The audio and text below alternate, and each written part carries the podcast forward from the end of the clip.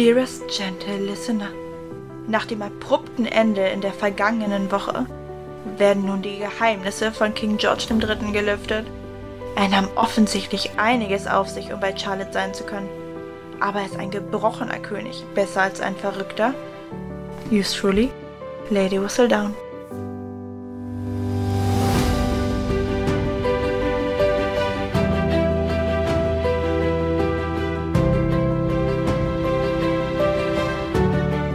Willkommen zu unserer kleinen Teerunde hier. Wir haben uns heute wieder getroffen und trinken zusammen Tee, um die nächste Folge von Queen Charlotte, eine Bridgerton-Geschichte, zu besprechen. Das ist diesmal Folge 4. Das haben wir letztes Mal, wollten wir eigentlich 3 und 4 besprechen. Aber wir haben uns entschieden, das doch zu splitten, weil es zu viel wurde. Ja. Genau. Ich meine, in dieser Folge passiert jetzt auch so viel. Ich glaube, es ist nur fair, dass wir jetzt das einzeln besprechen, damit wir dem Ganzen auch gerecht werden können. Ich denke auch, so können wir halt besser darauf eingehen und noch ein paar mehr Infos reinstreuen. Das war das ich genau. Aber zuallererst, was habt ihr denn für Getränke? Ich würde erstmal fragen, wer denn alles da ist. Ich weiß, meine Stimme klingt wahrscheinlich heute nicht so, wie ihr sie gewöhnt seid. Ich bin heute auch dabei. Ich bin Philomena, zwar etwas stimmverändert, aber ich bin da. Deswegen auch mit Salbei-Tee. Ja, also ich bin Olivia und ich trinke heute Aprikose. Hm. Ich bin Ethel und ich habe mir heute mal äh, ausnahmsweise keinen Tee gemacht, sondern Lupinienkaffee mit Karamellsirup. Ich war irgendwie heute fancy unterwegs. Klingt gut. Ja, ist auch lecker. Und vor allem koffeinfrei. Gut, würde ich sagen, starten wir doch einfach mal direkt mit Folgenbesprechung. Die vierte Folge hieß ja zum Wohle des Königs. Und ich finde, also wir haben es ja letzte Woche schon so ein bisschen angekündigt, aber man merkt richtig, dass es nicht so eine happy Welt ist wie bei Bridgerton. Auf jeden Fall. Und ich finde den Titel schon sehr sarkastisch. Also. Ja, also ich meine, Folge ist ja quasi die drei Folgen davor nur aus Sicht des Königs. Also wir haben jetzt wieder ganz, ganz viele Schnipsel von Szenen, die wir schon kennen, nur diesmal halt aus der Perspektive des Königs und wir erfahren, was halt aus Georges Sicht dann da passiert ist, um ihn halt noch ein bisschen besser zu verstehen. Und der Titel ist sehr sarkastisch. Also ich muss sagen, vorher war, waren wir so ein bisschen auf, was macht er da überhaupt, dieser George? Und ne, der ist ja voll fies zu ihr. Und äh, jetzt verstehen wir ihn aber besser, oder? Ja, auf jeden Fall. Musst du da auch ein paar Mal schlucken, als ich die gesehen habe. Mhm. Auf jeden Fall. Am Anfang startet es ja noch relativ harmlos. Wir sind quasi da an, wo wir letzte Folge aufgehört haben. Das heißt, ähm, Charlotte und Reynolds haben jetzt äh, George aus dem Garten nach drinnen gebracht und baden ihn jetzt quasi, um den ganzen Schmutz von so abzuwaschen. Offensichtlich, das haben wir gar nicht gesehen, aber offensichtlich muss er sich da irgendwie auf den Beeten gewälzt haben. Weil er ist ja von oben bis unten voller Erde. Ja, gut, er hat sich hingekniet, ja, aber er ist ja auch der ganze Rücken voll. Und das Gesicht. Naja, wer weiß, was auf dem Rückweg passiert. Ja, es sieht eher so aus, als hätte er sich da so auf auf den Boden geschmissen. Ja. Genau, und Charlotte fragt dann, was ist mit meinem Mann passiert? Also die will jetzt halt wissen, was da Sache ist. Genau. Also Brimsley weiß ja auch eigentlich gar nicht, was los ist. Der ist ja auch nicht eingeweiht. Er versucht auch noch so ein bisschen zu sagen, ja, sollen wir, soll ich das nicht übernehmen, als sie ihn halt auch weil er meint, es ist halt nicht üblich, dass die Königin den König in so einem zwischen muss. In der Situation ist halt auch gerade ganz normal. Was auch gut zusammenfasst. Am Schluss zwar erst, aber ja. Ja, ja, es ist halt, genau, es ist halt nichts normal. Ja. ja.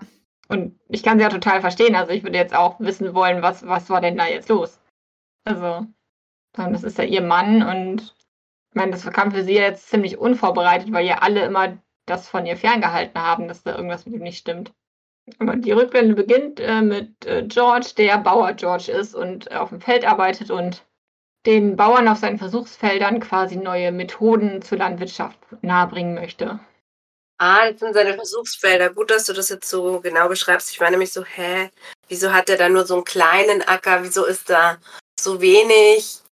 Aber okay, das ist ein Versuchsfeld. Ja, das erwähnt er später. Also er hat irgendwie einen Bauernhof und macht da Versuche mit. In diesem Fall eben, dass vielleicht ein Pferd besser dazu geeignet ist, einen Flug zu ziehen als ein Ochse. Ja, und die Flüge sind auch anders. Also da gab es eine Revolution von Flügen. Die anderen, die waren mehr oberflächlich. Also es war quasi nur so ein, so ein Holzdorn, der in die Erde ging. Und das sieht man hier nachher in, in der Folge auch, dass hier ist jetzt dieses, äh, was man so kennt, die, die so ein bisschen so gebogen sind, so Schiffsschraubmäßig, tiefer in die Erde eingraben. und deshalb halt den Boden viel besser auflockern können. Der Bauer ist ein bisschen skeptisch, aber er sagt, er wird es ausprobieren. Ja, genau. Er ist ja der König, ne? Was soll er sagen? Nö, habe ich keine Lust drauf. Das ist irgendwie keine Option.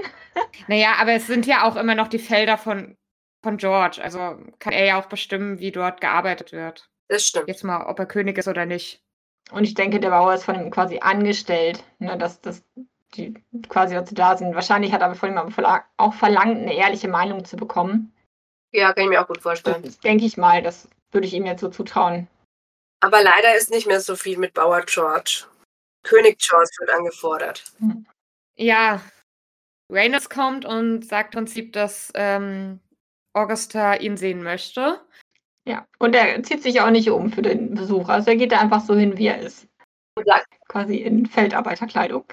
Finde ich, ist aber ein cooles Statement. Ja, auf jeden Fall.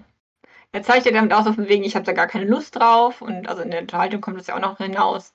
Von wegen, also er führt die ja quasi mit sich selber so von wegen, ah, du hast eine Braut für mich gefunden. Deren Vorfahren haben bestimmt schon bei Hastings gekämpft und ist bestimmt makellos. Aber ich will ihn nicht heiraten. Und er rechnet ja auch nicht damit, dass die, seine Mutter mit den ganzen Lords, also im halben Oberhaus, da versammelt ist. Und meint auch so, mhm, ganz schön große Entourage für das übliche Gespräch, in Anführungszeichen, ne? Ja. Und äh, die Königin macht dann nochmal klar, von wegen, die Heirat steht außer Frage, weil kein Geld ist da. Ja, also wir haben ja letztes Mal festgestellt, dass äh, George jetzt seit ungefähr einem Jahr König ist, nicht ganz. Und sein Großvater hat die Staatskassen für Kriege geplündert. Ja, ja, weil halt das Land quasi ausgeblutet wurde. Also ähm, zum Hintergrund, das ist der siebenjährige Krieg, von dem wir da gerade sprechen. Der läuft jetzt gerade schon seit äh, fünf Jahren. Aber wir sind noch mitten im Krieg, Wir okay. sind noch im Krieg, genau. Und der Krieg findet größtenteils in Deutschland statt. Was hier äh, ja übergangen wird, weil ähm, er ja später auch sagt, ein Deutsche wie exotisch. Ich weiß jetzt nicht, ob es sarkastisch gemeint ist, weil er selber ist ja auch Deutscher. Also seine, seine Familie, die sind ja Deutsche. Die sind ja Könige von Hannover und Fürsten von Braunschweig und so. Ja. Ja, ich, ich würde es dann auch so sagen, weil sonst haben sie es in der Serie halt verändert, dass ähm, das halt nicht so ist. Nee, ich hätte es jetzt auch eher sarkastisch wahrgenommen, auch so wie er es sagt. Ja. Von wegen war ja klar. Also er kommt dieses Mal mit seinem selbst vorgeführten Dialog, in dem Fall ein Monolog, nicht durch, weil die Königin sagt, ja, ist mir egal, wir brauchen was und gerade kannst du unsere Wirtschaft noch nicht revolutionieren, unsere Landwirtschaft. Also kümmere dich um ein Königskind. Ja, damit die Leute wenigstens das haben, wenn sie schon kein Brot kriegen können. Ne? Ja. ja, genau. Und das mit den Kolonien wird ja auch nochmal angesprochen, dass da auch Unruhe herrscht. Ähm, das ist nicht, aber der iranische Unabhängigkeitskrieg steht ja vor der Tür. Da kommen wir dann auch zu, wenn wir die Rokesby-Bücher lesen, nicht wahr? Echt? Ja, Ah, cool. da sind wir live vor Ort. Yes. In meiner Wahrnehmung, gerade ich hatte gestern zur Wiederholung nochmal geguckt, sobald der Druck auf George größer wird, zuckt seine Hand. Ja, sobald er merkt, es gibt diesmal keinen Ausweg. Ne? Spätestens als dann Augusta halt sagt, ja, sie ist sowieso schon unterwegs, also sie ist schon auf dem Schiff nach England.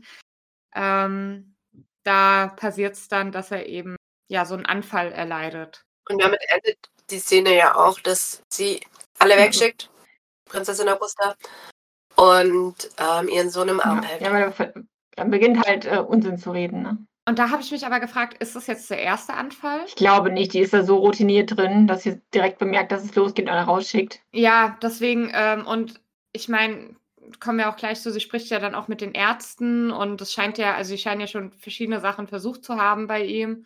Und auch am Ende ähm, zu Charlotte sagt sie ja dann nochmal irgendwie sowas von wegen, ja, sie, sie hat ja schon die ganze Zeit beobachtet, wie er halt, wie es immer schlimmer wurde mit ihm. Genau. Deswegen, aber so beim ersten Mal gucken habe ich mich noch so gewundert, ob das jetzt der erste Anfall ist. Aber ja, so im Nachhinein habe ich mir dann auch gedacht, nein, es, die, es wirkt zumindest nicht so. Also auch schon jetzt, wo sie jetzt äh, in der nächsten Szene ja mit den ganzen Ärzten da in diesem Raum sind. Also wie die diskutieren, das geht ja schon wahrscheinlich seit seiner kleinen, äh, frühesten Jugend so irgendwie. Aber es wirkte, glaube ich, schon so, als wäre sie vielleicht jetzt lang nicht mehr bei einem Anfall dabei gewesen oder so, als wäre sie schon überrascht, dass das sie mal wieder betrifft oder Ja. so. Also vielleicht war der letzte Anfall eine Weile her, weil wenn ich das richtig verstanden habe, in der nächsten Szene ist er immer noch, In diesem Anfall. Ja. genau. Und sie sagt seit mehreren Tagen dann schon, oder? Ja, aber es passt ja auch, also man weiß nicht genau, was George III. für eine Krankheit hatte. Aber es wird ja vermutet, dass das ähm, Porphyrie ist. Also es ist eine Krankheit, wo ähm, eine Stoffwechselstörung, wo ein Blutfarbstoff nicht abgebaut werden kann, weil er ein Enzymdefekt ist. Und diese Krankheit ist ja so, dass der sich dann immer weiter ansammelt in allen möglichen Organen. Und das ist halt so, dass es erst wenig vorkommt und dann immer häufiger. Also passt es dann schon, dass er jetzt vielleicht in seiner Jugend äh, nur hin und wieder mal einen Anfall hatte und sich das dann jetzt später häuft. Diese Porphyrie oder po wie spricht man das richtig aus? Porphyrie. Porphyrie ist das, was man vermutet, dass der Originalkönig zumindest hatte, der historische Vorlage, ne? Genau, aber es ist halt nur rückblickend diagnostiziert auf die Symptome, die überliefert sind. Also es ist ein vielleicht. Und es wäre dann auch eine Erbkrankheit, oder? Genau, weil dieser Defekt des Enzyms, der ist genetisch, genau. Und das ist eine gute Überleitung zu dem, was die Ärzte alles versucht haben. Weil wenn es das ist, also abgesehen davon, egal was du hast, wenn dir Blut entzogen wird, ist es nie gut. Ja, und auch vergiftet werden ist auch nie gut. Irgendwelche Beine abquetschen klingt auch irgendwie unschön.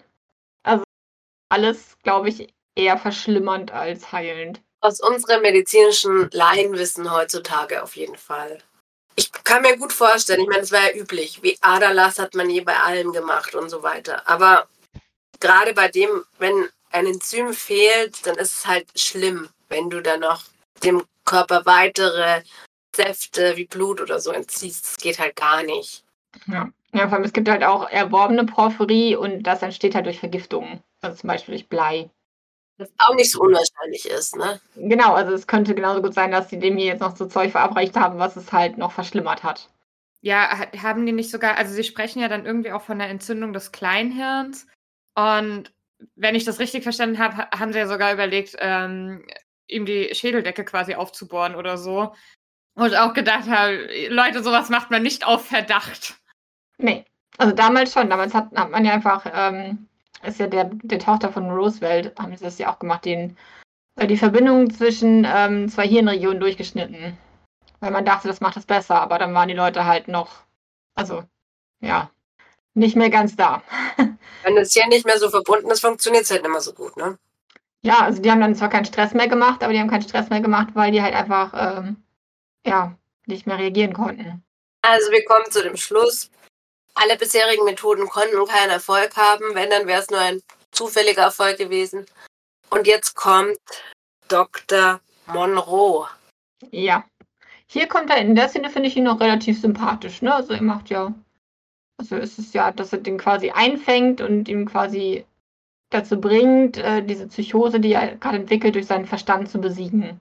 Genau. Also im Prinzip sagt er, dass eben es scheinbar eine Krankheit der Nerven ist, so bezeichnet er es ja. Und ähm, dann meinen halt auch die Ärzte so ganz skeptisch, ja, und was sollen wir jetzt machen? Und er so, ja, reden mit ihm. Behandlung durch Gespräche, hä? Die anderen Ärzte sind also, und die sind dann natürlich auch entsetzt, weil wenn der König geisteskrank ist, das wäre eine Behandlung der Nerven, ähm, dann wäre er nicht regierungsfähig und dann hätten sie ein großes Problem. Aber er sagt, nein, nein, die Nerven sind nur ein bisschen durcheinander. Die ganze Skepsis rührt daher, dass der Arzt halt aus einer Psychiatrie, wie hieß es damals, Nervenanstalt? Nein, es hieß noch schlimmer, oder? Irrenhaus. Nervenheilanstalt oder so, oder Irrenhaus. Irrenhaus, aus dem Irrenhaus kommt, so nach dem Motto, so einen lässt man ja eigentlich gar nicht an den König ran. Aber. Ja, aber Augusta hat ihn ja geholt ähm, aus Verzweiflung. Richtig. Sie hat ihren Ärztesuch einfach erweitert und kam dann irgendwie auf ihn. Und er geht an George ran, redet streng auf ihn ein. Ja, er befiehlt ihm mehr oder weniger. Ja, er macht ihm ja quasi bewusst, hey, hast die Macht über so viele Armeen, über viele Schiffe, über das ganze Land. Also hast du auch die Macht über dich selbst quasi. Genau, er macht ihm klar, dass er jetzt mal wieder hier ähm, sich selber in den Griff bekommen soll. Und das reicht für den Moment. George ist zumindest wieder da. Ja, wahrscheinlich er wird ja als relativ willensstark beschrieben und er ist ja auch unglaublich klug, wie wir später noch sehen. Ähm, ich denke, dass es vielleicht in diesem, ja, dass der Anfang vielleicht auch schon abgeflaut war ein bisschen und dass es jetzt einfach auch so ein bisschen möglich war, da rauszukommen. Es hat irgendwie in dem richtigen Moment zu ihm durchgedrungen, sodass er es dann geschafft hat, wieder in die Welt zurückzukommen. Ja. Ja, ich meine, wir wissen ja alle, wie stark äh, so ein geistiger Wille sein kann, was der bewirken kann. Und also halte ich durchaus für möglich, dass man dann da wieder aus so einem Anfall rauskommen kann, allein durch Willenskraft, wenn man noch stark genug quasi, also wenn das nicht zu heftig ist mit den Ablagerungen im Gehirn, keine Ahnung. Also wenn das noch funktioniert. Und das war das Ende der Szene, oder? Genau, dann switcht es ähm, zur Hochzeit. Also dann sehen wir ja Szenen, die wir schon kennen, wie die Danburys ankommen und alle anderen Hochzeitsgäste. Er gibt nochmal seinen tollen Spruch ab, also Lord Danbury mit ähm, Gaff nicht so. Benimm dich, als wärst du schon öfter hier gewesen. Ja. Das hat mich ein bisschen so, oh nee, nicht der Stelle schon losgeworden waren. Stimmt. Oh, das habe ich schon ganz verdrängt. ähm, ja, und dann sieht man aber auch, wie George halt dort ankommt, wie er dann fertig gemacht wird. Und man sieht aber auch so ein bisschen, wie seine Hand schon wieder anfängt so zu zucken, so ganz leicht oder so ein bisschen verkrampft. Reynolds beobachtet das auch ganz skeptisch. Ja. Genau, der, der wacht richtig über ihn, ne? Der passt richtig auf ihn auf. Aber auch der König bekommt mit, was, ähm, wie heißt er, Reynolds erzählt, ne? Und deswegen zittert er, finde ich. Also ich würde es in Zusammenhang setzen. Nee, es, es fängt schon beim Ankleiden Beim an. Ankleiden schon okay. Ja, und dann hast du aber recht, dann taucht Brimsley auf und berichtet Reynolds halt, dass Charlotte verschwunden ist. Und das bekommt George mit und dann wird es halt schlimmer, quasi. Also dann geht er, also steht er ja auch auf und geht und man denkt ja, okay, er will jetzt sie suchen gehen, aber in Wahrheit ähm, will er eigentlich abhauen, weil er sagt, naja, die Braut ist auch weg, also kann ich ja jetzt auch gehen. Veranstaltung ist gegessen, ich gehe jetzt. Das fand ich irgendwie ganz, ähm, also ich glaube, er hat bis dahin, also bis er gehört hat, dass seine Braut auch abgehauen ist, hat er das halt einfach so durchziehen wollen mit Willenskraft irgendwie. Und jetzt hat er, jetzt ist ja was schiefgegangen quasi. Also jetzt äh, will ja anscheinend seine Frau nicht und das gibt ihm jetzt die Möglichkeit, auch ausbrechen zu So nach können. dem Motto, ne? Also, wenn sie nicht da ist, muss ich auch nicht und dann können wir beide gehen. Ja. ja, der erklärt Monroe ja auch, dass er, dass er sich jetzt zwar hätte beugen wollen, aber weil sie auch nicht will, ist es vielleicht auch besser so, weil er ist ja auch nicht gesund. Und Monroe meint dann, du bist gesund. Ja, wobei, also ich habe generell so das Gefühl, diese Anfälle, also jedes Mal, wenn er ähm, anfängt zu zittern oder zu verkrampfen, steht er halt entweder unter enormem Druck oder unter Stress. Also irgendwie scheint das ja was auszulösen, wobei das könnte ich mir halt auch gut vorstellen, wenn wir jetzt mal davon ausgehen, dass vielleicht irgendwie das in seinem Körper nicht richtig abgebaut werden kann. Ähm, wenn du gestresst bist, dann fängt ja dein Körper an, mehr zu arbeiten, um das alles zu, also um diesen Stress abzubauen irgendwie. Und wenn er da halt irgendwie eine Fehlfunktion im Körper hat, könnte ich mir schon vorstellen, dass das dann diese Anfälle auch auslöst. Wenn das Adrenalin dann halt irgendwie nicht richtig abgebaut werden kann oder wohin schießt, der kann ich mir auch gut vorstellen. Die Adrenalin macht einfach die, die Gefäße weit ne, und dann ähm, funktioniert halt, also ist das Gehirn ja auch besser durchblutet und alles. Also du denkst ja auch schneller unter Adrenalin und das ist für die Nerven eine enorme Belastung. Und das merken wir uns, weil auf dieses Thema kommen wir nochmal zurück, sein Stress und seine, seine, seine Aufgaben. Aber jetzt wird ihm erstmal der Kopf zurechtgerückt. Und das ist mir gestern nochmal beim zweiten Mal gucken erst aufgefallen, dass George dem Doktor ja erstmal nur seinen Arm, äh, seine Hand hinstreckt und die zittert. Und erst versucht der Doktor, die ruhig zu halten und dann feuert er ihm eine. Einfach so, ne? Man sieht auch, George ist erst ganz schön entsetzt. Wahrscheinlich hat er noch nie Feuerwehr geschlagen. Richtig, der ist erstmal perplex, aber das war Sinn und Zweck. Eure Majestät! Ganz entsetztes Personal. Waren auch seine Wachen, oder? Äh, ja, ja, das sind, glaube ich, allgemeine Palastwachen da, ne? Oder. Genau, aber ja, klar, den König anzurühren geht natürlich gar nicht. Also, da nimmt sich Monroe auch schon echt ganz schön was raus. Also, der, der spielt ja auch ganz schön mit dem Feuer. Also, wenn jetzt George gesagt hätte, ey, sag mal, schlagen geht gar nicht, dann wäre jetzt wahrscheinlich direkt rausgeschmissen worden. Absolut. Nur denke ich, dass es genau Sinn und Zweck dieser ähm, Intervention in Anführungszeichen war. Hm. Er wollte gucken, wie weiter gehen kann. Einerseits das vielleicht, wenn wir ihn danach sehen, aber in der, in der Situation wirkt es halt auf mich, als wollte er ihn wieder zurückholen. Ja, wohl der Blick ist schon ein bisschen creepy, finde ich von ihm. Also, der reißt jetzt so die Augen auf und guckt so ein bisschen so von unten hoch. Das ist ja schon so ein bisschen, als würde er so, so sagen, so, ja, wie reagiert er? Was ist da? Ne? Wie funktioniert das bei ihm? Vielleicht aus wissenschaftlicher Sicht und aus überlebe ich diese Situationssicht. Wahrscheinlich auch so einschätzend, ne? Also, ich kann mir vorstellen, er will gucken, ähm, ja, was der König so bereit ist zu tun für seine Heilung sozusagen. Vielleicht ja schon so ein bisschen. Na, wahrscheinlich, ja, du hast recht. Wahrscheinlich am, am ehesten doch von dem hat es jetzt geholfen, oder nicht? Ich glaube, der hat immer beide Blicke. Also wissenschaftlich und, naja, was bringt mir das jetzt? Ja. Also, ich sage da später nochmal was dazu, was ich von diesem Typen halte. da haben wir auch alle eine sehr krasse Meinung. Ähm, genau, aber so blöd es klingt, in dem Moment scheint es George irgendwie zu helfen oder zur Besinnung zu bringen, weil er sagt ja dann auch, ja, der Doktor hat recht und es ist alles gut jetzt. Und offensichtlich geht er ja dann doch los, um Charlotte zu suchen. Ich würde es tatsächlich als paradoxe Intervention bezeichnen. Aus pädagogischer Sicht. Also es war was, womit er nicht gerechnet hat und das funktioniert manchmal einfach. Und dann kann er ihm auch sagen, geh deine Braut suchen. Das ist dein Job. Und dann kommt die berühmte Gartenszene, die wir ja schon kennen. Wobei, ich habe jetzt äh, beim zweiten Mal gucken auch gedacht, also irgendwie, vielleicht ist es mir einfach beim ersten Mal, oder in der ersten Folge nicht so aufgefallen.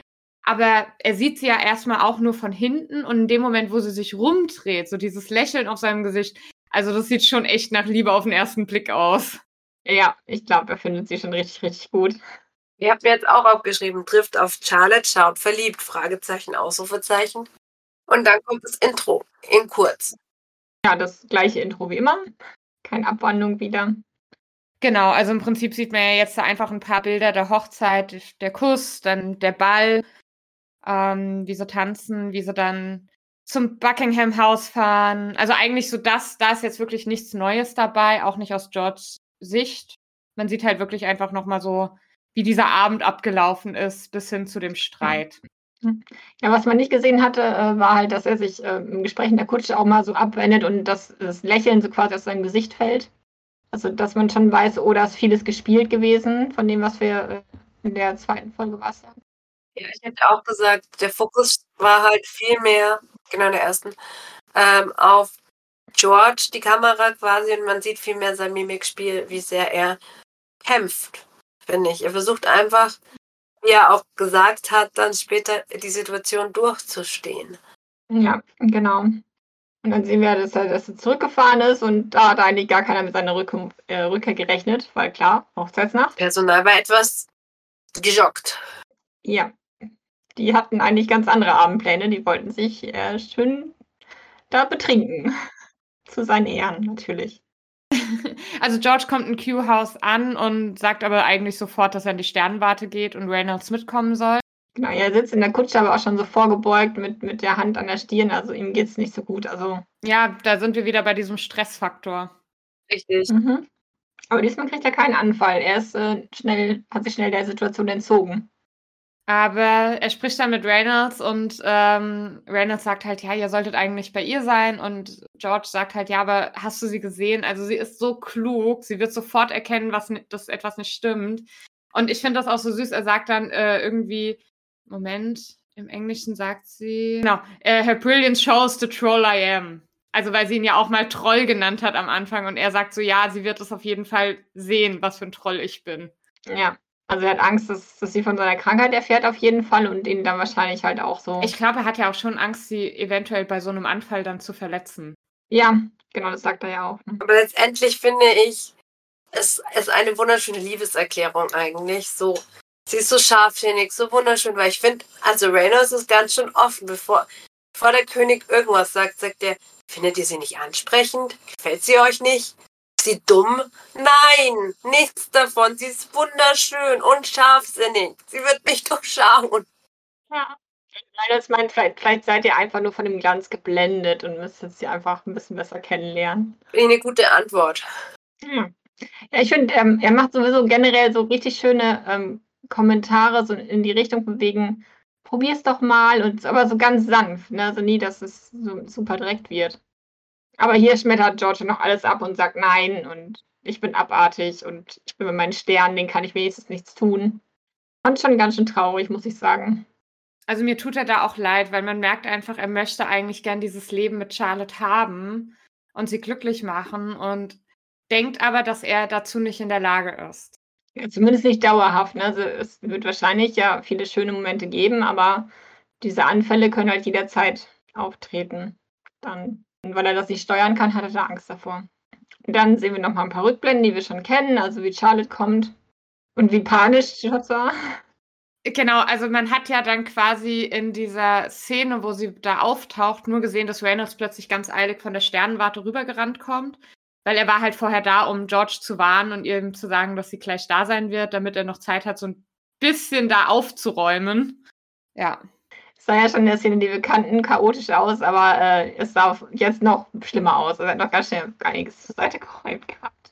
Also ganz schönes Lotterleben da in der Sternwarte. Eine Männerhöhle, oder? Ja, quasi. Aber besser als ein Bordell. Ich glaube, sie fänden Bordell nicht so schlimm.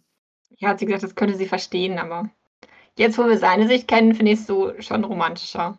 Aber dadurch, dass sie da auftaucht, scheint sie auch wieder irgendwas in ihm so ein bisschen anzustoßen, zumindest so in seinen Gedanken, weil man sieht dann, dass er relativ kurz danach wohl den Dr. Monroe wieder zu sich ruft. Und ähm, Monroe ist natürlich beeindruckt von dieser Sternwarte, weil es ist ja die einzige irgendwie in England zu dem Zeitpunkt.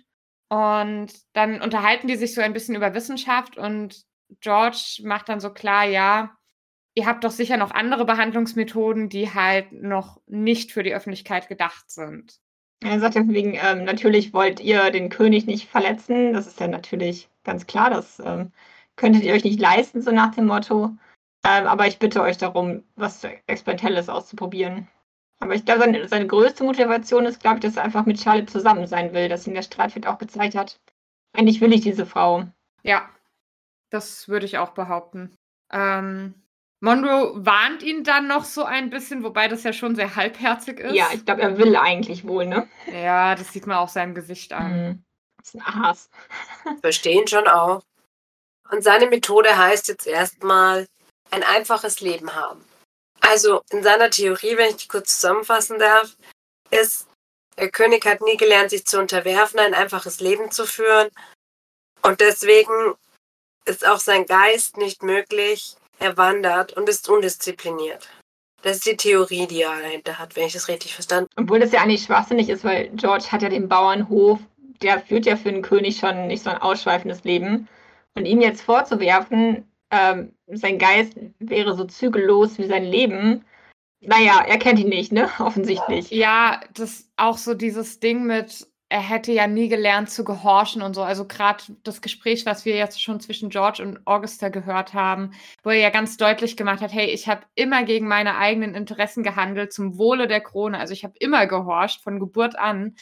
Ähm, Finde ich, ist irgendwie, ja, aber sprechen wir vielleicht mal so ein bisschen über diese Methoden, die Monroe jetzt anwendet, weil also es geht ja dann quasi damit los, dass ähm, George da irgendwie mehrmals in so ein Eisbad eingetaucht wird mit dem Kopf, ähm, mhm.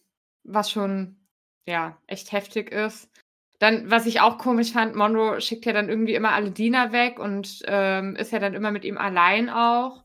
Gerade so, wenn er ihn dann irgendwie rasiert oder so, wo ich mir dann auch denke, ähm, der hält gerade eine fette Klinge an den Hals vom König und keiner meint, er sollte vielleicht mal da bleiben und äh, gucken, dass da nichts passiert. Also, ja, also darum, darum geht es ihm wahrscheinlich, ne, dass er sich ihm ausliefern muss. Genau, also er sagt ja quasi, ähm, dass George sich Monroe unterwerfen muss. Also diese Methoden kenne ich jetzt auch viele von so äh, Filmen. Zum Beispiel, es gibt eine Verfilmung von dem Leben von Clara Immerwahr, von der Biografie und so. Also vor allem von Frauen, die äh, in Irrenhäuser gesteckt wurden, weil sie ihrem Mann widersprechen. Sowas. Ne? Also diese Methoden sind dazu gedacht, Leute zu brechen, damit sie gefügsam werden. Ja, genau. Es ist ja auch sein Ziel, ihn zu brechen. Das sagt ja. er ja ganz deutlich, oder? Nur halt ein gebrochener König. Genau, weil, ähm, also George wird ja auch, also da sind wir dann irgendwie, der wird ja dann an diesen Stuhl gefesselt und dann irgendwie ähm, setzen die ja so Blutegel auf ihn drauf oder so. Ja, also es ist wahrscheinlich das, das, das Geringste, was man so in der Serie zeigen konnte. Wir machen bestimmt noch viel schlimmere Sachen mit ihm. Ich bin froh, dass sie das nicht gefilmt haben. Ja, ich auch. Also ich fand das schon eklig genug. Ähm, und vor allem die Schreie sind ja auch echt genug. Ja. Und ähm, genau, George protestiert ja dann aber so ein bisschen und fragt dann genau das. Ist ein gebrochener König wirklich besser als ein Verrückter? Ja, vor allem, weil er wahrscheinlich jetzt auch, er, ist, er hat ja gerade keinen Anfall, er ist ja quasi gerade bei vollem Verstand. Ja, ja, wobei, ähm, das hat ja George gesagt, er sucht ja eine Methode, um diese Anfälle vorzubeugen. Ja, dass sie nicht mehr kommen, stimmt. Er will Heilung. Ja, aber ich denke, er spürt halt gerade keine Heilung, weil, also er, er reibt sich ja auch öfter so die Hände, wo er so, ne? Mhm. Weil wenn er in diesen Raum kommt, dann ist wahrscheinlich auch schon so ein beginnender Stress, Ja, klar. weil er schon weiß, was kommt. Genau. Und dann kommt ja so ein bisschen, ähm, also Monroe benutzt ja dann dieses Bild von den Wölfen, die von den Deutschen quasi gezähmt wurden. Das ist halt irgendwann, ja, zu, zu noch ein Schwitzen, also total harmlos quasi.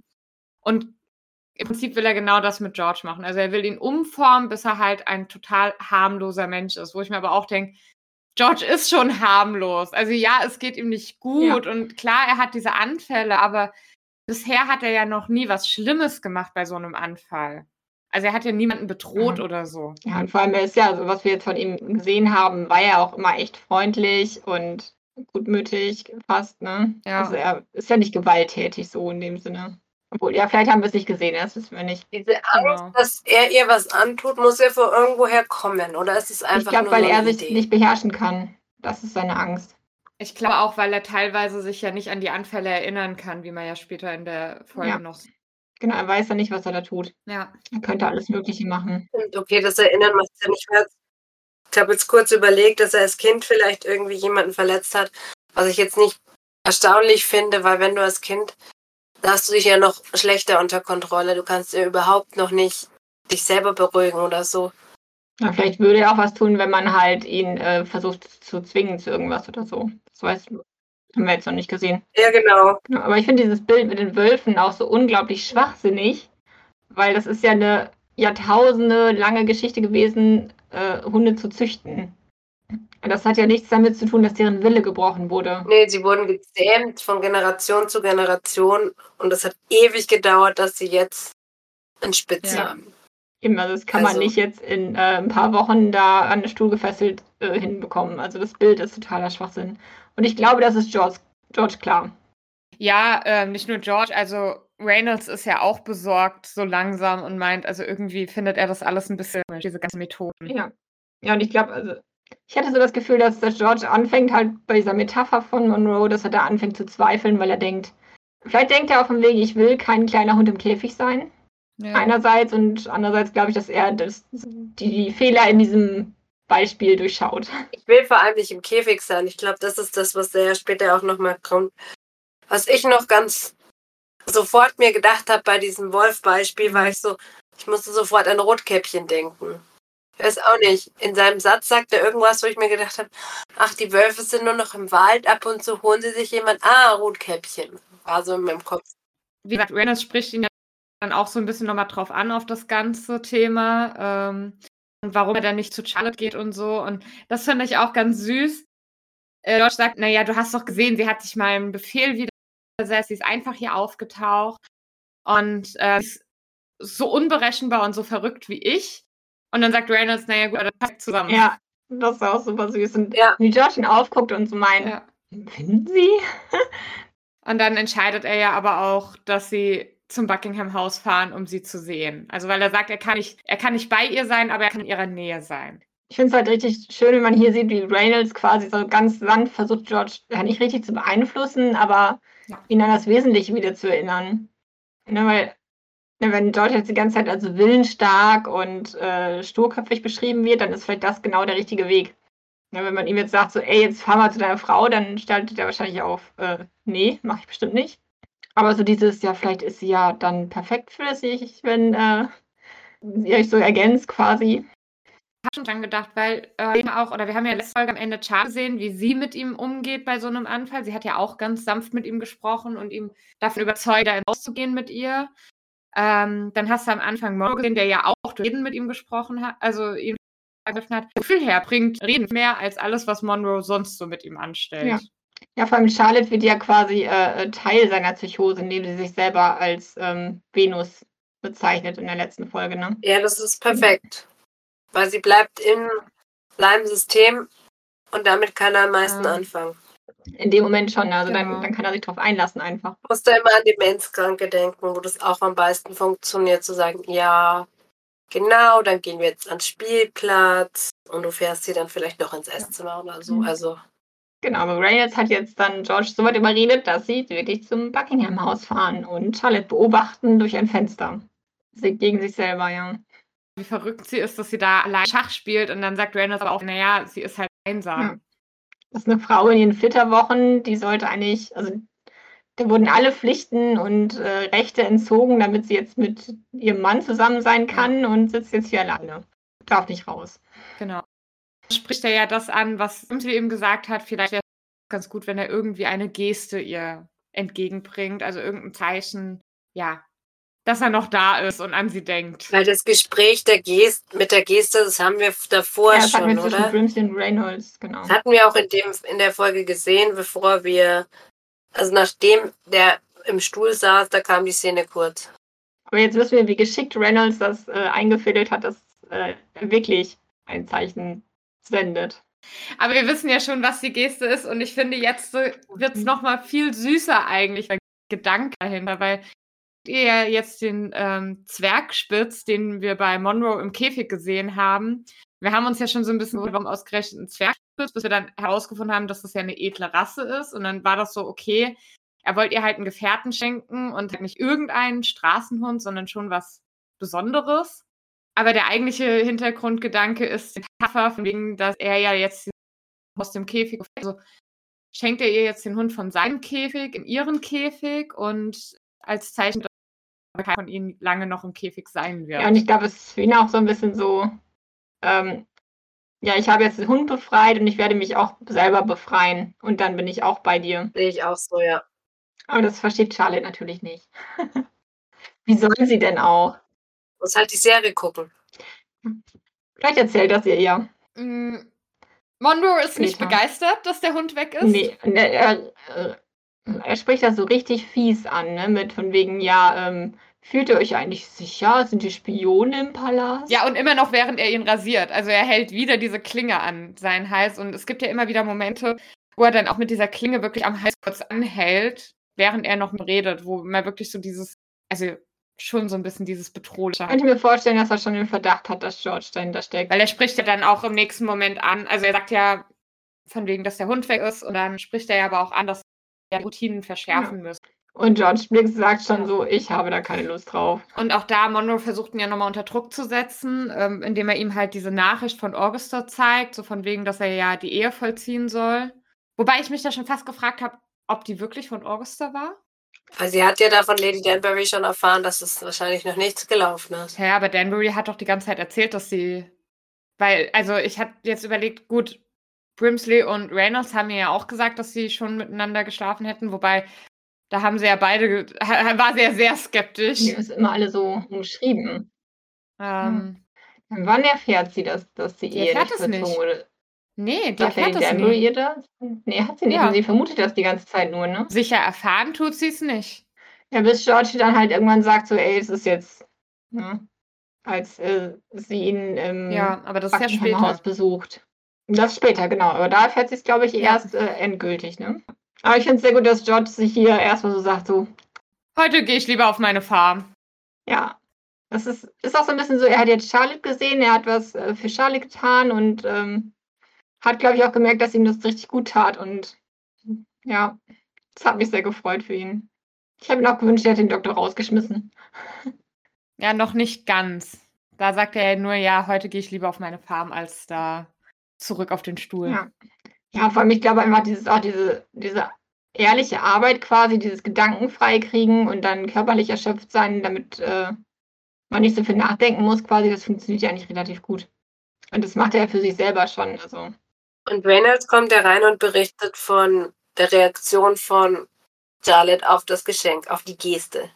Und ich war so gespannt davon, was er sagt. Ich hatte so damit gerechnet, dass er enttäuscht ist oder so. Er hat's verstanden. ja, da musste er voll lachen, genau.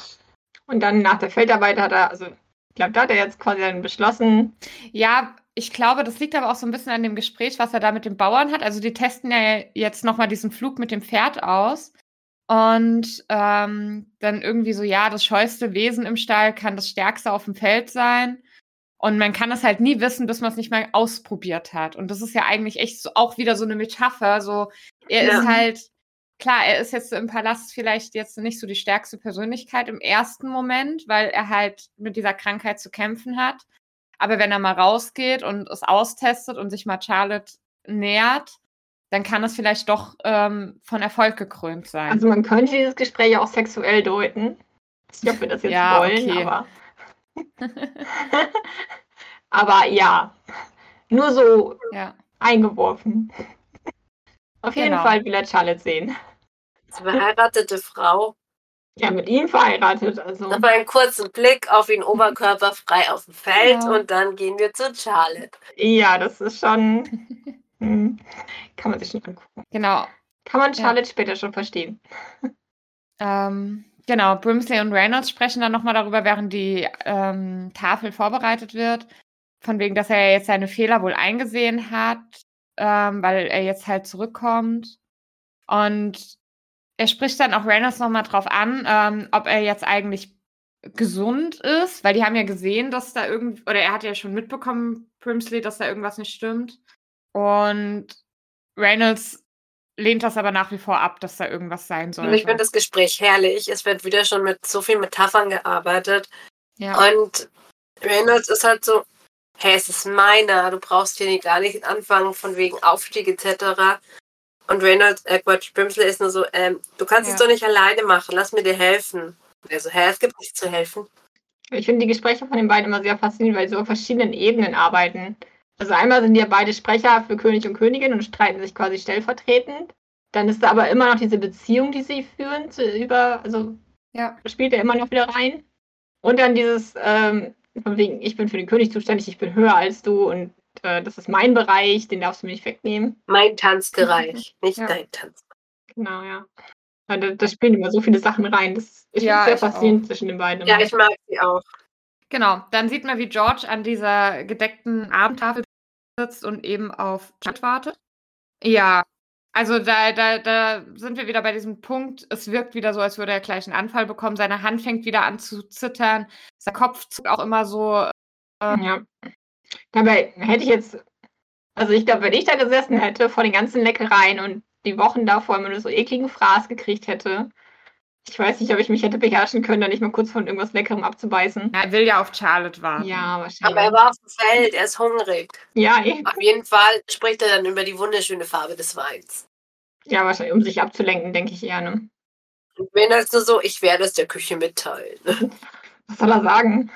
Aber das ist doch schon, wo Rails auch die Hand ausstreckt, ähm, weil er die so dem König auf die Schulter legen will, als er anfängt zu zittern, oder?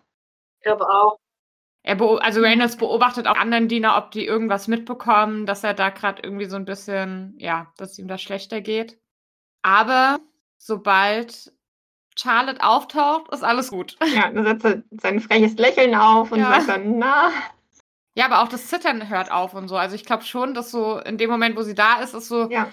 der erste Moment, wo er aufatmen kann und dadurch halt diese ganze Anspannung, dieser Stress wieder von ihm abfällt. das ist auch romantisch. Aber sie dreht sich um und geht. Gut, die Szene kennen wir ja auch. Das ist ja dann, wo er sie quasi bittet, dass sie wenigstens Ja. einen Abend mit ihm verbringt, damit er ihr eben zeigen kann, was er so tut und ähm, in der Hoffnung, dass sie ihn danach etwas weniger hasst. Kann ich zu sagen, hey, du musst oder so, sondern Ja. gib mir einen Abend und danach gucken wir weiter. Was ich absolut faszinierend finde, ist dieses perfekte Schauspielen. Also er ist alles andere als gechillt, entspannt und lächelt breit und sagt dir, hi, schön, dass du auch da bist, so ungefähr so. Hi, du hier? Aber ich glaube, das musst du als König können. Das hat er wahrscheinlich von klein auf eingebläut gekriegt. Dieses ähm, sofort alle persönlichen Empfindungen auswitschen und äh, in perfektes Behalten gehen. Auch ein bisschen traurig. Ja. Das ist halt der Job, Ja. würde man sagen. Für Ne? das Volk. Ja. Sie ziehen zusammen. Findet der Arzt überhaupt nicht gut. Der Versuch, also ich finde, da merkt man auch so ein bisschen in meiner, Me- also äh, aus meiner Sicht, er wirkt da fast schon ein bisschen panisch, Monroe. Also weil er merkt, er verliert halt gerade so diese Kontrolle über George. Weil er sagt ja auch, oh, ich, ich fürchte, dass bald ein neuer Anfall kommt und so und das ist alles ganz falsch, was ihr hier tut und wir sollten wirklich ähm, zurück zu unseren Routinen und die verschärfen und so. Aber ja, also George weigert sich. ja. Ja. Das finde ich stark von ihm. Dass er sich so selber aus, aus dieser Falle des Doktors befreien kann, Genau. quasi. Und der ist ja auch in, not amused, der Doktor darüber, ne? Also der ist schon. Letztendlich muss ich aber sagen, ich finde, ich kann dem Arzt nicht total widersprechen, weil das ein Anfall bevorsteht. Hat er vielleicht sich nur eingebildet, aber hat er recht. Du meinst jetzt so den Anfall wegen Augusta oder den anderen? Den großen Anfall? Weil, also, der Anfall wegen Augusta Nee, ist der also, zweite, ähm, das ist der erste. als Augusta auftaucht und ihn wieder so unter Druck setzt, dann bricht er ja am Stuhl zusammen und ähm, sagt dann Reynolds, ja, hol den Arzt. Das ist ja dann diese Szene, wo er ähm, George nochmal verspricht, dass äh, Charlotte niemals davon erfahren wird. Aber da scheint ja jetzt keine größere Konsequenz draus zu entstehen, weil ähm, danach sieht man ja auch gar nicht, was dann der Arzt irgendwie großartig gemacht hat, sondern dann kommen ja so diese Bilder aus deren Leben, wie sie halt, ja, wie sie gekrönt werden, wie sie dann halt die Ehe sehr genießen, wie sie sich ja dann auch darauf einigen, ähm, dass sie eben nicht mehr nur noch an geraden Tagen zusammen sind, sondern an allen Tagen. Deswegen, also da scheint ja noch nichts passiert zu sein. Und dann ist, sieht man ihn aber trotzdem noch mal bei Monroe in den Kellerräumen und Monroe beschwert sich ja so ein bisschen. Mein Gedanke war halt so ein bisschen, es ist schon stressig umzuziehen, auch wenn alles für dich umgezogen wird. Ja, er muss sich jetzt halt zusammenreißen, um sich vor ihr zu verbergen, quasi. Ne? Genau. Und ich verstehe, auch wenn es natürlich um Machterhalt geht, aber so aus ärztlicher Sicht hätte ich diesem Umzug wahrscheinlich auch erst, hätte ich nicht zugestimmt. Ich hätte ihn langsamer gemacht oder tageweise oder so, damit er genug Zeit hat, sich vom Stress zu erholen. Aber so denkt der Arzt ja auch nicht unbedingt, oder? So aus den Szenen, die wir bisher gesehen haben, wirkt es ja auch wirklich so, als würde die Nähe zu Charlotte ihm helfen. Also aus ärztlicher Sicht müsste er es eigentlich sagen, hey, es ist voll gut, wenn du jetzt zu deiner Frau ziehst, weil die tut dir einfach Ja. gut. Hätte ja eigentlich mit ihm ein Konzept ausarbeiten müssen, von wegen, wie er es schaffen kann, das für ihr geheim zu halten und nicht halt ne, zu sagen, wir müssen Zeit verbringen und nicht du mit deiner Frau. Ich glaube, bei ihm ist es wirklich dieses Kontrolle verlieren. Also er will ihn beherrschen jetzt mittlerweile. Ist ja auch verlockend, so einen König zu beherrschen, ne? Leibärzte waren immer wichtig für verschiedene Königinnen und Ja, aber er Könige. schafft ja noch einen gewissen Einfluss aufrechtzuerhalten. Also er verschwindet ja nie ganz. Ja, also jetzt, äh, wie gesagt, ähm, sieht man ja George, wie er wieder bei ihm da in den Kellerräumen ist, wieder von ihm rasiert wird. Wie gesagt, Monroe beschwert sich, dass er halt in den Kellerräumen ist, dass die sind ja so feucht und das wird ja auch der Gesundheit vom König schaden, wenn der da immer runterkommen muss. Wo ich mir auch gedacht habe, ja klar. Der ähm, arme ich König. glaube eher, ähm, dass äh, George ja zurück auf den Stuhl müsste, weil er da ja schon so lange nicht mehr war. Und da macht aber George ihm nochmal klar, dass Charlotte ihm halt wirklich gut tut und dass er ja genau das, äh, wo wir schon drüber gesprochen haben, der hat von klein auf, hat er eigentlich immer gehorcht. Und er hat halt dann so seine Ruhe in der Arbeit gefunden, in seiner Wissenschaft und jetzt eben mit Charlotte. Und deswegen tut ihm das alles viel mehr oder ähm, hilft ihm viel mehr als Monroe. Und er unterstreicht das ja auch nochmal, indem er halt, während er diese Ansprache hält, Monroe das Messer aus der Ja. Hand genommen hat und sich selber rasiert. Also quasi ihm seine Macht wieder Ja. wegnimmt. Genau. wenn wir uns an das allererste Mal erinnern, wo Monroe ihn behandelt hat, also als er mit ihm gesprochen hat, da hat er ja auch gesagt, hey Junge, ähm, du kannst über dich selbst herrschen, du kannst deinen eigenen Körper kontrollieren. Deswegen finde ich es auch so ein bisschen widersprüchlich, dass er dann im Nachhinein gesagt hat, ja, du musst jetzt alle Kontrolle an mich abgeben und dich beherrschen lassen, weil das ist ja so, was jetzt? Also soll ich jetzt lernen, mich selbst zu beherrschen oder soll ich lernen, mich von anderen beherrschen zu lassen? Wenn es ihm so darum ge- gegangen wäre, dass er lernen soll zu beherrschen, dadurch, dass er quasi jetzt gegen Dr. Monroe aufbegehrt und ihm jetzt quasi in dieser Szene sagt, so, nee, ich mache das jetzt selber, dass das quasi sein Therapieerfolg gewesen wäre. Das hätte ich vielleicht auch eher verstehen können. Aber Monroe ist ja halt, also man sieht ja deutlich, dass er da richtig angepisst ist von George Reaktion. George erklärt dann, dass er zu einem Fest muss und dass der Doktor quasi entlassen ist. Ist da noch das Gespräch über Triebe und Schicksale?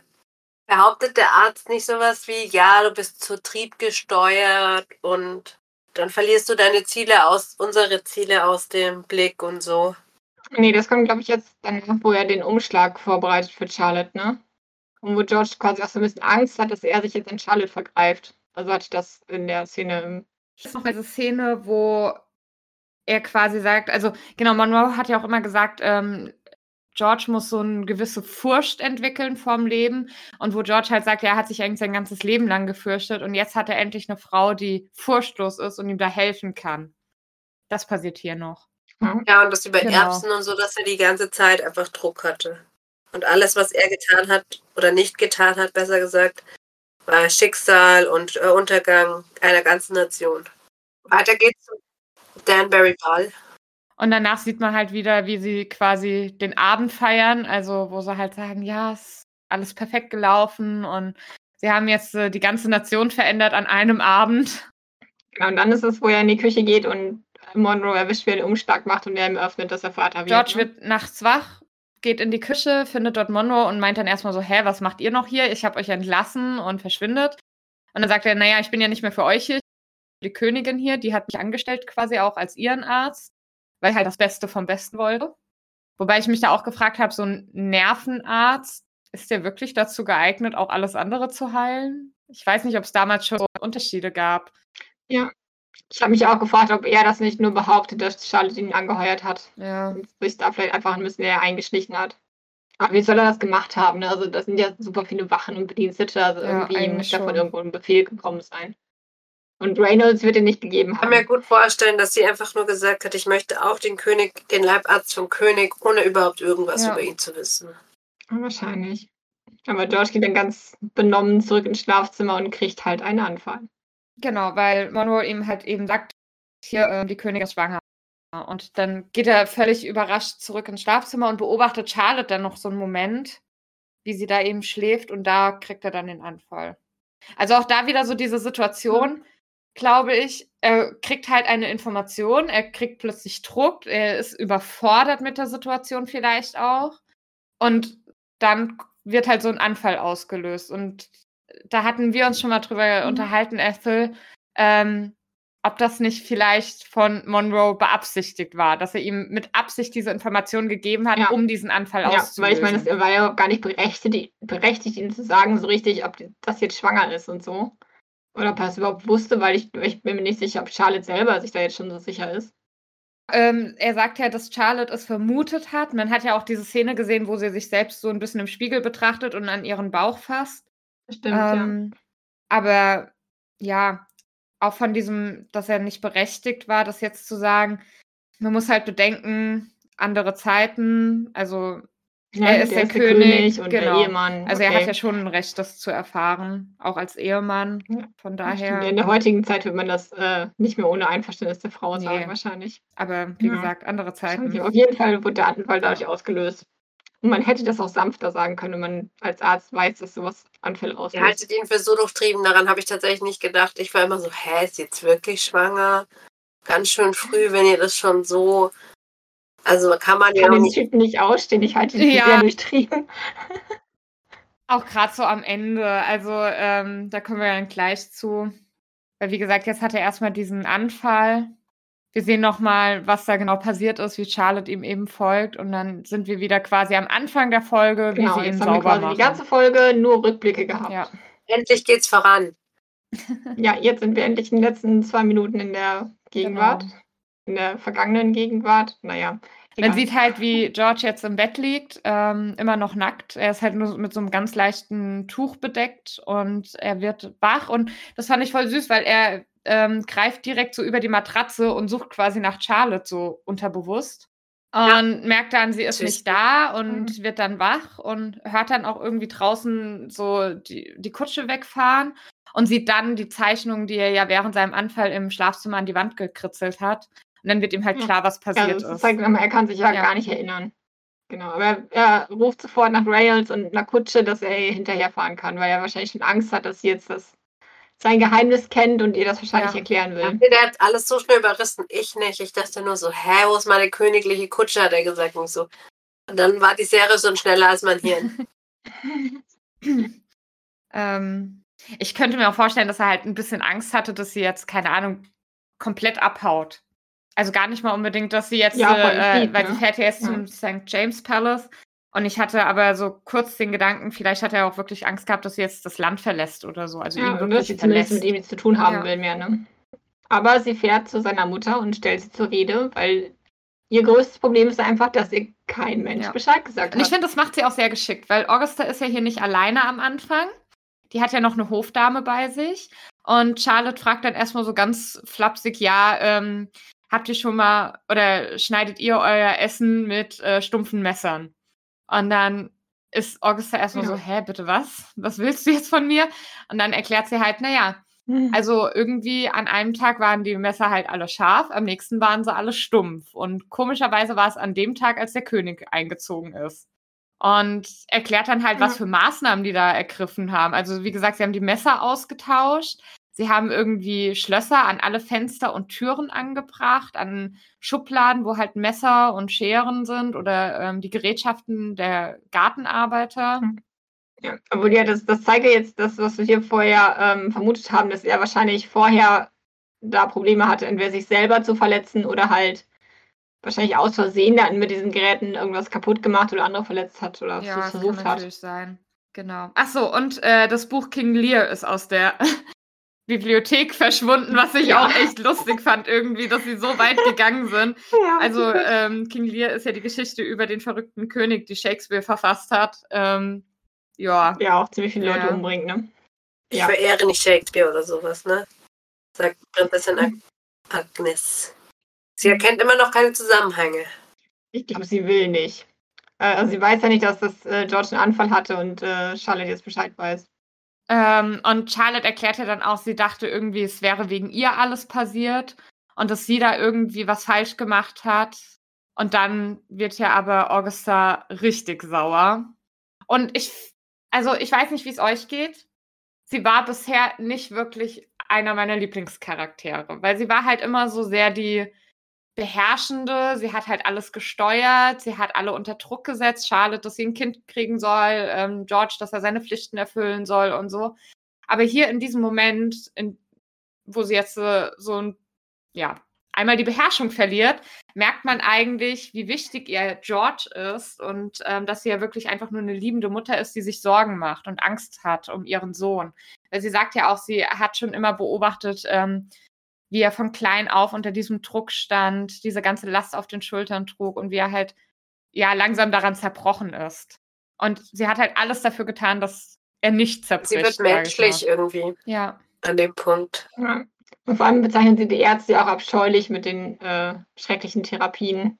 ja. Und Charlotte findet es jetzt nicht so gut, dass seine Erkrankung quasi so runtergespielt wird, weil sie sagt, das sind nicht Ecken und Kanten, das ist ein Mhm. ernstes Problem.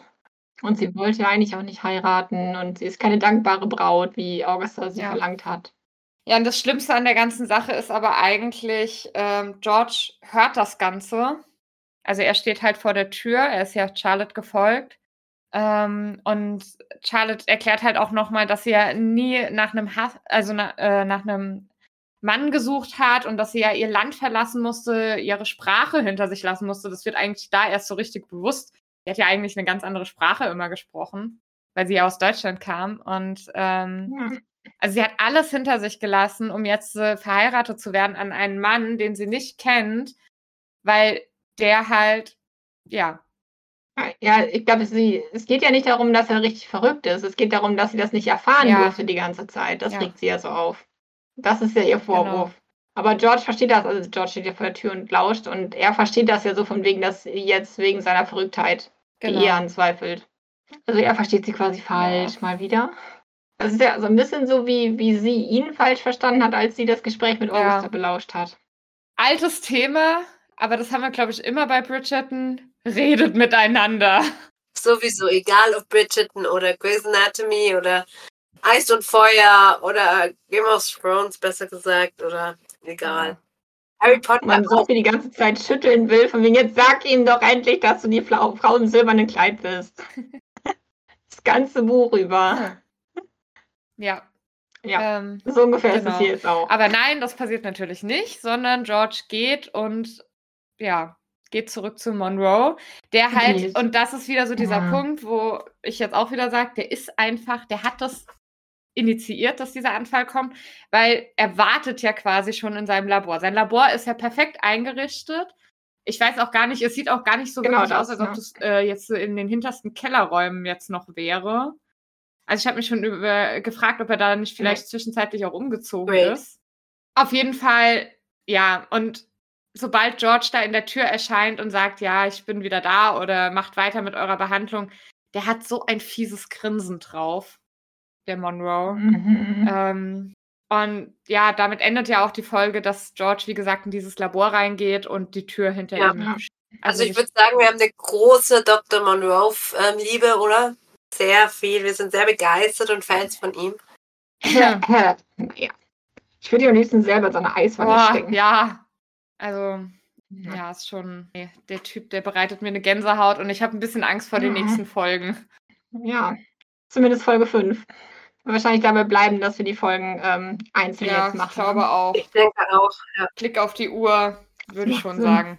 Ja, was sagt ihr zu dem? Ähm, ist es jetzt noch Bridgerton für euch oder Wir nicht? hatten halt in dieser Folge gar keinen Bridgerton-Charakter. Wir hatten keinen Zeitsprung, kein Einblicken. Ja, wir hatten ganz kurz Lady Danbury in Jung. Stimmt. Ja, das war jetzt komplett eine Erklärung von George quasi, ne? Den Charakter. Ich habe ja schon am Anfang der Folge gesagt, für mich hat sich hier der Ton komplett verändert. Und ja, es ist sehr, also es ist eigentlich nicht mehr Bridgerton, so vom Feeling her. Aber ich kann es so ein bisschen verstehen, weil ich meine, wenn man jetzt überlegt, die ganzen Bridgerton-Geschichte, das sind halt, also Bridgerton ist eine fi- fiktive Familie. Es sind fiktive Geschichten, die da passieren mit fi- fiktiven Persönlichkeiten. Und jetzt hast du aber halt hier die Geschichte von Queen Charlotte und George III. Und die haben halt wirklich existiert. Natürlich, das haben sie ja am Anfang der Serie auch gesagt, durch Lady Whistledown mit vielen Freiheiten, die halt bewusst gewählt wurden. Aber trotzdem versuchen sie ja auch so ein bisschen diese historische, diese historischen Begebenheiten darzustellen. Und ähm, von daher kann ich es verstehen, dass sie da jetzt so ein bisschen düsterer werden Wir hatten noch keine auch. Lady Whistledown. In dieser Ja, Folge, man ja. hätte es, genau, ja, man hätte es jetzt so machen können, weil diese Folge steht ja jetzt so ein bisschen erklärend für die ersten drei Folgen. Man hätte natürlich die ganzen Sequenzen jetzt auch in die anderen Folgen einbauen können. Weißt du, dass man immer äh, Charlotte und George, die- ich glaube, das ist jetzt so, ein, so eine Seriensache, dass man hier ähm, quasi die ersten drei Folgen diese Spannung aufbaut, was ist denn jetzt mit George und warum ist der so? Und das in dieser Folge erklärt, die jetzt quasi dann so nachgeschoben Mhm. kommen, die Erklärung. Das ist, glaube ich, in der Serie gut funktioniert. Ich habe ja schon ein bisschen in das Buch zur Serie reingeguckt. Und da ist es so, dass es halt ähm, immer zwischendurch erklärt Okay. wird mit George. Also, dass wir diesen Spannungsaufbau mit, was ist denn jetzt mit George nicht haben, den Ja. wir in der Serie haben. Gut, aber das ist, glaube ich, auch in einem Buch schwieriger, da jetzt zu sagen, okay, ich baue das bis zu einem Ja. gewissen Punkt auf und dann kommt plötzlich irgendwie so vier Kapitel nur Rückblick. Ja, Ähm, genau, das funktioniert in der ja. Serie, in dem Buch nicht. Also, so was ich, ich habe jetzt natürlich nicht das Buch weitergehört, als wir besprochen haben. Äh, ich habe nur die ersten zwei Folgen, glaube ich, bisher als Hörbuch dann gehört. Also, soweit wie das Buch dann ist. Und ähm, ich muss sagen, es lohnt sich schon. Also, das erklärt richtig, Mhm. richtig viel. Ich hatte dann noch so einige Aha-Momente durch das Buch. Also erzähl mal, welches Buch? Es gibt ja zur Serie ein Buch, was Julia Quinn als Co-Autorin aber nur mitgeschrieben hat. Das ist eigentlich die Produzentin der Serie, glaube ich, die Ja. das rausgebracht hat, geschrieben hat. Also die jetzt sich wahrscheinlich auch hier die, die Geschichte zu Queen Charlotte äh, ausgedacht hat. Man merkt, dass Julia Quinn mitgearbeitet hat. Also es, ist schon ein bisschen Bridgerton-Stil, das Buch, das schon. Die Handlung ist komplett wie die Serie. Da ist nichts unterschiedlich, aber man kriegt halt mehr Namen, mehr Gedanken, mehr Hintergründe. Also das, was die Personen denken, was man halt in der Serie nicht, ähm, nicht darstellen kann. Kann ja nicht in den Ja, Kopf das Buch heißt einfach Queen Charlotte, eine Bridgerton-Story, oder? Ja, ganz genau wie die Serie. Und es ist auf Spotify als Hörbuch äh, Dann verfügbar. müssen wir jetzt mal in unseren Linktree aufnehmen, falls das noch nicht geschehen ist. Erinnert uns gerne dran. Ähm, also wir haben zumindest die Seite von Julia Quinn verlinkt und da ist aber auch das Ja. Buch dann auf der Seite. Ich würde halt vorschlagen, dass wir der Serienbesprechung gleich Folge machen, weil das schon ist. Ähm, ja, aber nochmal, um auf die Frage zurückzukommen, ist es noch Bridgerton? Also ich bin jetzt mal gespannt, wie jetzt die nächsten beiden Folgen werden. Ich hoffe, dass wir natürlich jetzt wieder ein bisschen mehr diesen Bridgerton-Stil bekommen. Ähm, ich könnte mir halt vorstellen, dass jetzt klar diese Folge auch deswegen so düster war, weil es halt jetzt nur um George ging. Und wenn es jetzt wieder mehr um Charlotte und ihn zusammengeht, dass wir dann auch wieder mehr so diese Liebesgeschichte haben, die wir ja eigentlich von Bridgerton erwarten. Ähm, ich finde auch, dass ich ihm jetzt seine Gefühle mehr abnehme. Ich konnte ihn halt davor überhaupt nicht einschätzen und jetzt glaube ich ihm das. Und ja, es ist weniger Bridgerton, aber es war nötig und ich bin sehr gespannt. Ich kann gut, mir gut vorstellen, dass es jetzt nochmal schön einfangen in den nächsten zwei Folgen. Ja, glaube ich auch. Wir sind gespannt. Ja. Gut. Aber ich würde sagen, dann beenden wir unsere Teerunde, oder? Ja. Würde ich auch sagen. Ach so, stopp. Eine Sache wollte ich noch nachreichen. Wir hatten ja eine Umfrage gemacht ähm, wegen Englisch oder Deutsch, auf welche Sprache so unsere Teegesellschaft das Ganze hört. Also wenn ihr euch wundert, wen wir immer mit Teegesellschaft meinen, damit meinen wir euch. Hörer Zuhörerinnen, Zuhörer. ja, unsere Ähm, Teegesellschaft. Also ich habe jetzt hier- hier nur die von Instagram tatsächlich. Und da haben ähm, 64% gesagt, dass sie die Serie auf Englisch schauen und 36% auf Deutsch. Ja, dann beenden wir unsere Teegesellschaft für heute. Ich wünsche euch einen wunderschönen Nachmittag. Ich hoffe, die Teegesellschaft hat euch gut unterhalten. Und hoffentlich hören wir euch bei der nächsten Folge Queen Charlotte wieder. Folgt uns auf Instagram und ähm, Spotify. Ja. Gebt auch gerne Bewertungen so ab auf äh, Spotify und so. Kann man ja. Genau, genau. Diamanten quasi. Ich würde sagen, yours truly Olivia. Philomena. und Ethel.